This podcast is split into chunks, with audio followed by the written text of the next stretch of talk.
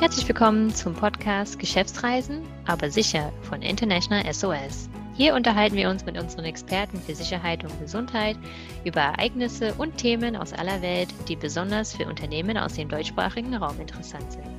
Dieser Podcast richtet sich an Personalverantwortliche, Travel Manager und all diejenigen, die sich mit Dienstreisen und betrieblich bedingten Auslandsaufenthalten beschäftigen. Die Impfquote bei Reisenden nimmt immer mehr zu und Länder öffnen ihre Grenzen wieder für geimpfte Personen, wie zum Beispiel die USA ab dem 8. November. Reicht es für internationale Reisen, das digitale Covid-Zertifikat mit Hilfe einer App vorzuzeigen? Wie sieht die Impfakzeptanz bei Kreuzimpfungen aus?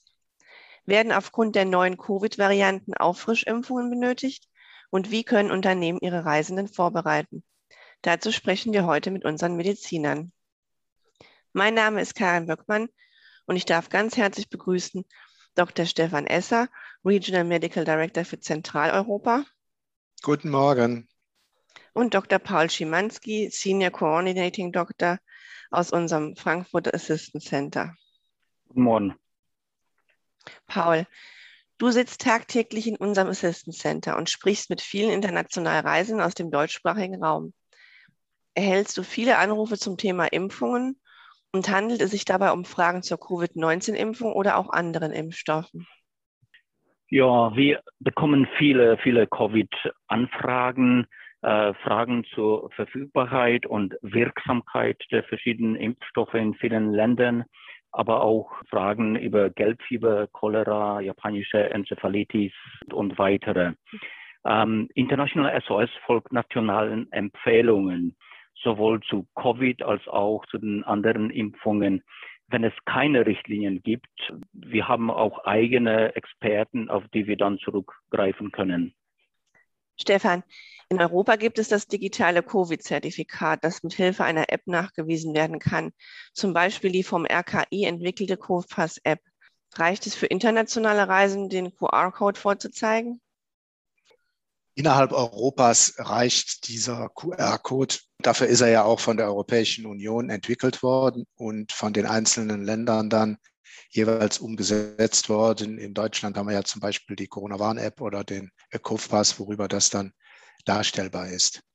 Wir empfehlen allerdings immer noch, den guten alten gelben Impfpass mitzuführen, so dass man eine ausgedruckte Version hat, wenn die App mal nicht funktioniert, wenn sie nicht ausgelesen werden kann. Außerhalb Europas sieht das natürlich anders aus. Die EU und Maßnahmen der EU haben schon Gewicht, auch außerhalb Europas, aber man kann sich nicht darauf verlassen, dass in jedem Land in Afrika, Südostasien, Südamerika dieses Zertifikat dann elektronisch ausgelesen werden kann und das dann auch so akzeptiert wird. Deswegen den gelben Impfpass, den guten alten gelben Impfpass äh, mit sich führen. Das kann nicht schaden. Und das äh, empfehlen wir auch unseren Reisenden für solche Touren. Wie sieht die Impfakzeptanz bei Kreuzimpfungen aus? Wie beispielsweise in Deutschland häufig bei Impfungen mit AstraZeneca und BioNTech. In welchen Ländern ist dies anerkannt? Das kann man pauschal schwer beantworten. Es gibt aber in der Tat hierzu verschiedene Meinungen. Auch in Deutschland und in der EU hat es ja eine Zeit gedauert, bis ähm, eine klare Vorstellung zu diesen Kreuzimpfungen erfolgt ist. Die meisten Experten, Immunologen sagen, dass egal mit welchem Impfstoff man zuerst und danach impft und boostert, immer eine Verstärkung des Impfstoffes stattfindet und dass das ein sinnvolles Vorgehen ist. In der EU werden die Kreuzimmunisierungen im Grunde genommen anerkannt und auch im digitalen Impfpass dann als vollständiger Impfschutz entsprechend nachgewiesen. Außerhalb der EU ist es unterschiedlich. Es gibt Länder, die sehen das nach ihren nationalen Richtlinien, die Paul eben schon angesprochen hatte, nicht als vollständigen Impfschutz an und erwarten dann, dass eben mit einem Impfstoff, möglicherweise auch in diesem Land zugelassenen Impfstoff, geimpft wird. Hierzu gehört zum Beispiel China. Auch Indien hat eigene Vorstellungen, wie das Impfregime ablaufen soll, damit es als vollständiger Impfschutz dann anschließend akzeptiert wird. Im Einzelfall muss man tatsächlich für jedes Land nachhaken und überprüfen, wie es aussieht und ob es überhaupt in dem Land ein Regime gibt und eine Vorstellung davon gibt, wann vollständiger Impfschutz vorliegt und wann nicht. Woran liegt es denn, dass diese Länder eine Kreuzimpfung bzw. bestimmte Impfstoffe nicht akzeptieren? Nun, das sind äh, gesundheitspolitische Entscheidungen. Die Länder erlassen Richtlinien. Sie beziehen sich natürlich überall in den USA, in Europa, in China, in Indien auch auf die im Land jeweils zugelassenen Impfungen, die dann, wenn sie angewendet werden, zu vollständigem Impfschutz führen. Sie beziehen sich auf in dem Land anerkannte Studien und Beobachtungen. Und das ist in der Tat unterschiedlich. Das kann man bedauern, muss man aber im Moment einfach so akzeptieren. Und die Idee, Impfungen zu kreuzen, ist eine Vorstellung, von der die Immunologen glauben, dass es funktioniert, die aber in vielen Ländern außerhalb Europas derzeit noch als nicht ausreichend belegt angesehen wird und deswegen formal nicht anerkannt wird. Werden aufgrund der neuen Covid-Varianten Auffrischimpfungen benötigt? Das muss man beobachten. Im Moment sieht es so aus, dass die derzeitigen im Wesentlichen grassierenden Varianten bis zur Delta-Variante durch die derzeit verfügbaren Impfstoffe mehr oder weniger gut ähm, geschützt sind oder, oder dagegen geschützt wird durch die Impfung. Ob in Zukunft Varianten entstehen, die dann von den zurzeit verwendeten Impfstoffen nicht mehr abgedeckt sind, wird man beobachten müssen. Wir kennen es ja aus ähm, den vergangenen Jahrzehnten von der Grippeimpfung, wo wir immer wieder fast jährlich äh, den Impfstoff anpassen müssen an neue Entwicklungen. Bei anderen Krankheiten, Hepatitis B zum Beispiel, japanische Enzephalitis, dem Gelbfieber, sehen wir seit Jahren, fast Jahrzehnten äh, den gleichen Impfstoff als wirksam an. Das muss man beobachten.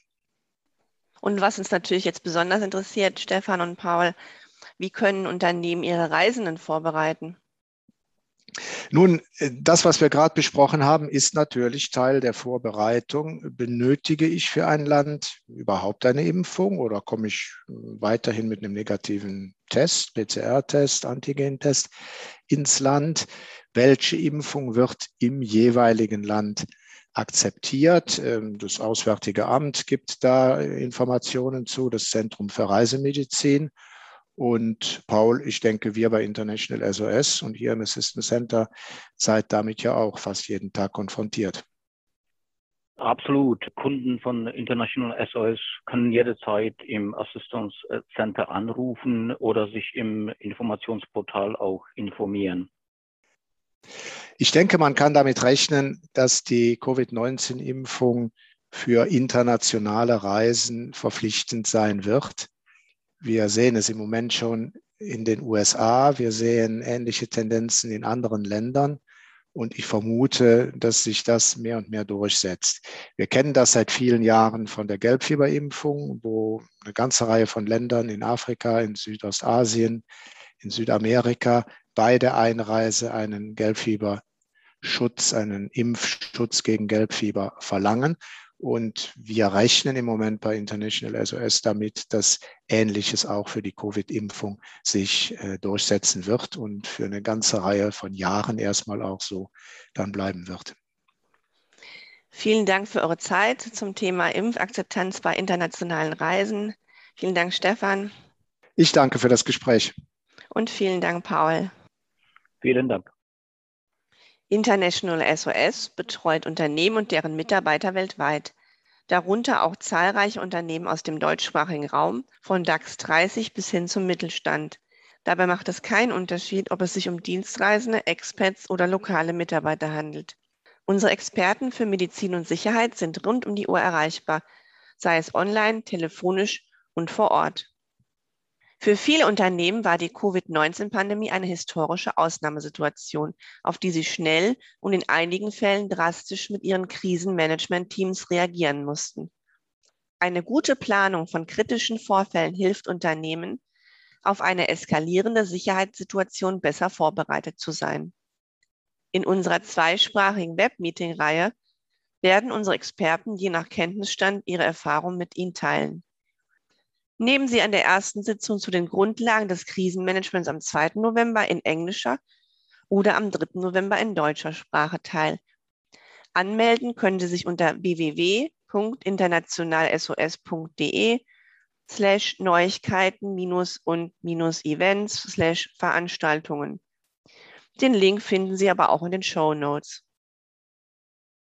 Wenn Sie Mitarbeiter haben, die international unterwegs sind oder vielleicht auch selbst dienstlich reisen und dieser Themenkreis für Sie relevant ist, dann freuen wir uns, wenn Sie auch beim nächsten Mal mit dabei sind und uns Feedback oder Bewertungen zu unserem Podcast geben, damit wir die Serie weiter verbessern können. Falls Sie Ideen oder Wünsche für zukünftige Themen haben, schreiben Sie uns gerne eine E-Mail unter germany at internationalsos.com. Weitere Informationen, Publikationen zum Download und Sicherheitsberichte finden Sie unter www.internationalsos.de. Vielen Dank fürs Zuhören und bleiben Sie sicher.